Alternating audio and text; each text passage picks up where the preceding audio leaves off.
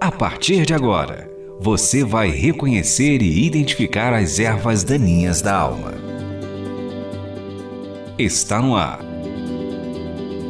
Pecados e Pecadinhos. Com Russell Shedd.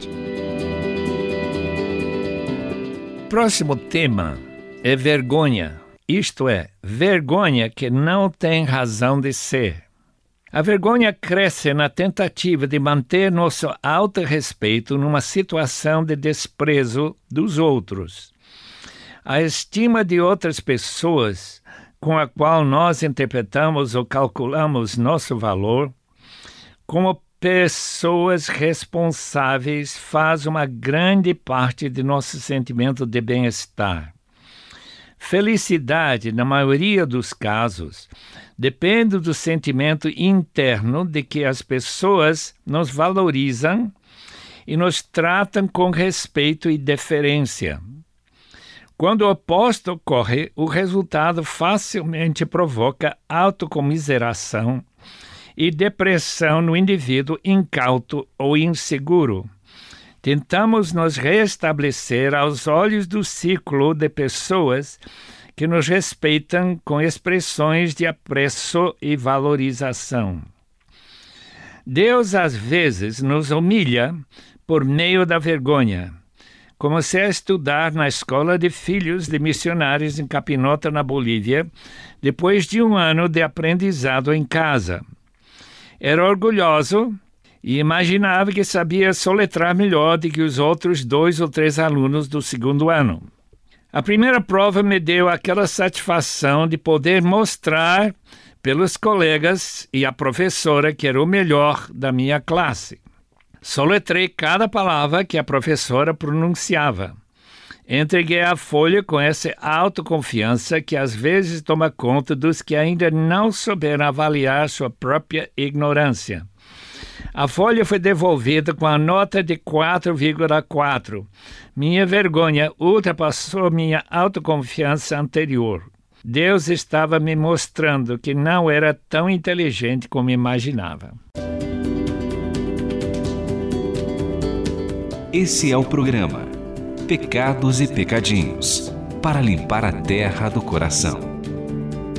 O temor de ser envergonhado frequentemente se torna uma arma nas mãos do inimigo da alma do servo do Senhor. Tente imaginar como sentiram os missionários João e Betty Stam, que foram capturados pelas forças comunistas sob o comando de Mao Zedong no interior da China. Eram missionários da Missão Interior da China e foram uns que não tinham saído do país quando paulatinamente as forças comunistas tomaram conta do país. Foram-lhes oferecidas duas opções: negar publicamente sua fé em Jesus Cristo e serem deportados para sua terra natal, ou declarar sua fé abertamente e serem decapitados. Decidiram corajosamente afirmar sua fé os comunistas tiraram as roupas de fora e começaram a forçá-los a caminhar vergonhosamente diante do público para uma outra cidade onde suas cabeças foram decepadas no dia 6 de dezembro de 1934. Como o Senhor Jesus suportou a cruz desprezando a vergonha, Hebreus 12, versículo 2, o casal Stem manteve seu respeito diante de milhões de cristãos que ouviram do seu corajoso testemunho de fé.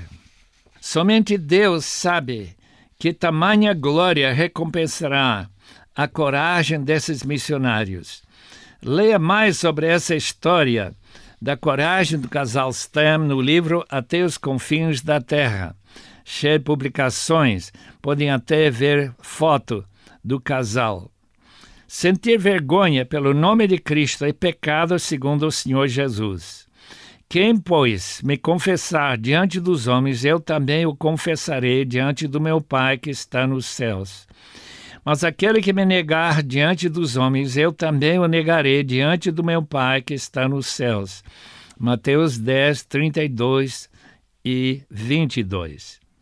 Aqui podemos detectar a conexão entre vergonha e a fé genuína. Muitas vezes Deus nos coloca em situações que comprovam nossa fé. Faltando a fé segura e convicção profunda, somos capazes de vacilar e sentir vergonha em vez de declarar abertamente nossa confiança naquele que não se envergonhou de ser pendurado numa agonizante cruz nu. É com razão que Jesus disse que ele negaria os envergonhados diante do seu Pai. Identifique aqui os seus pecados e pecadinhos. A fé robusta e forte não sente vergonha sobre os fatos e meios da graça que Deus escolheu para nos trazer a salvação.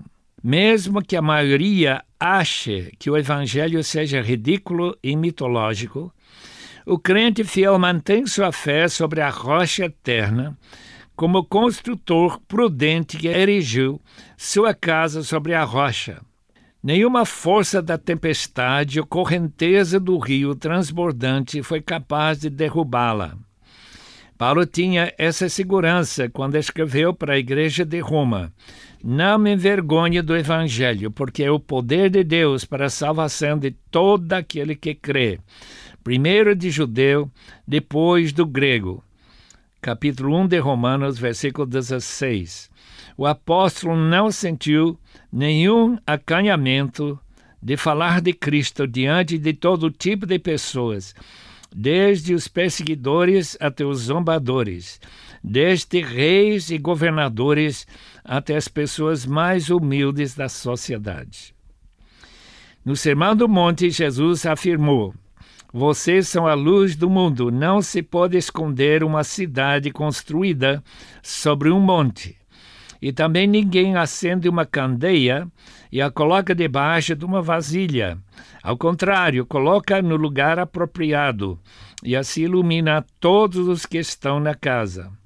Assim brilhe a luz de vocês diante dos homens, para que vejam as suas boas obras e glorifiquem ao Pai de vocês que está nos céus. Mateus 5, 14 a 16. A luz existe para iluminar e a fé existe para espalhar a verdade que salva sem vergonha. Uma luz debaixo de uma vasilha gasta o azeite sem fazer bem para ninguém.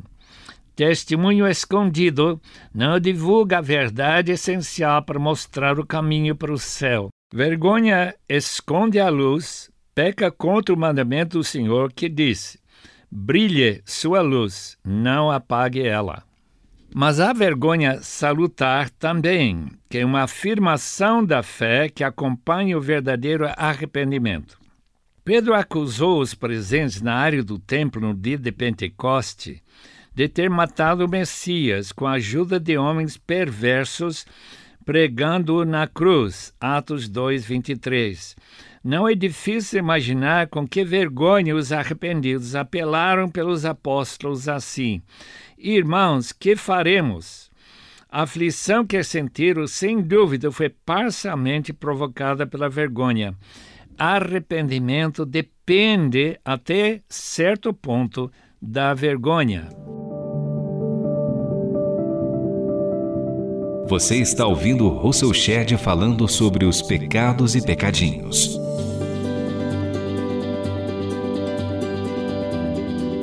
Temos outro caso de vergonha salutar que Pedro sofreu em Antioquia, capítulo 2 de Gálatas. Eu quero ler esse caso entre Paulo e Pedro, e com certeza a vergonha que Pedro sentiu deve ter sido bastante salutar. Quando, porém, Pedro veio, Gálatas 2,11, veio a Antioquia, enfrentei-o face a face por sua atitude condenável, pois antes de chegarem alguns da parte de Tiago, ele comia com os gentios. Quando, porém, eles chegaram, afastou-se e separou-se dos gentios, temendo os que eram da circuncisão.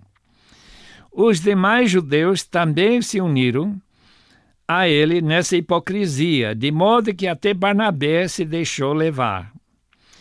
Quando vi que não estavam andando de acordo com a verdade do Evangelho, declarei a Pedro, diante de todos: Você é judeu, mas vive como gentil e não como judeu. Portanto, como pode obrigar gentios a viverem como judeus? Nós, judeus de nascimento e não gentios pecadores, sabemos que ninguém é justificado pela prática da lei, mas mediante a fé em Jesus Cristo. Assim, nós também cremos em Cristo Jesus para sermos justificados pela fé em Cristo e não pela prática da lei, porque pela prática da lei ninguém será justificado. Esse trecho mostra como Paulo levou Pedro e Barnabé e outros que estavam envolvidos nessa hipocrisia, que eles precisavam sentir vergonha diante da sua maneira de agir contrário à posição que ele já tinha tomado quando Pedro entrou na casa de Cornélio, evangelizou aquele coronel e foi o meio pelo qual Deus começou a abrir a igreja para incluir gentios salvos apenas pela fé e a graça do Senhor Jesus. Dê a sua opinião escrevendo para rtm@transmundial.org.br ou envie cartas para Caixa Postal 18113, CEP 046 26-970 São Paulo SP. Este programa é baseado no livro Pecados e Pecadinhos, lançado pela Shed Publicações. Apresentação e produção: Russell Shed. Realização: Transmundial.